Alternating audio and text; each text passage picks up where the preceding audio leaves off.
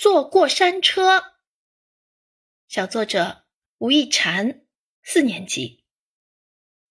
你有坐过山车的经历吗？当时你有怎样的感觉呢？是不是和我一样？假期我和妈妈去游乐园玩，在很多游戏项目中，我最想坐过山车。排队的时候，听着大家的尖叫，我犹豫了。这么危险，要不就别坐了吧。妈妈微笑着说：“不要害怕，你可以自己去体验一下。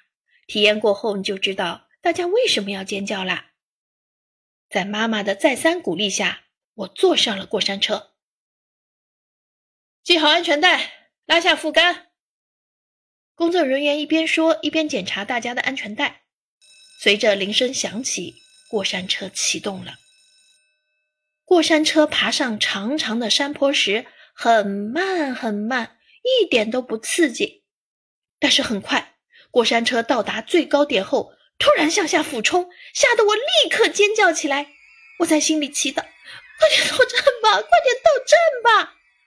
但是老天爷好像没收到我的信号，过山车还是在不停的翻滚。在我快要崩溃的前一秒，它终于停了。此时我的腿都软了，好不容易站了起来，脑瓜子还嗡嗡响，不知道周围的人在说些什么。吴亦婵，妈妈在这儿，仿佛是春日的小草喝到了甘霖一样，我立马清醒了，飞奔着投入妈妈的怀抱。妈妈微笑着对我说：“怎么样，大家尖叫的原因找到了吗？”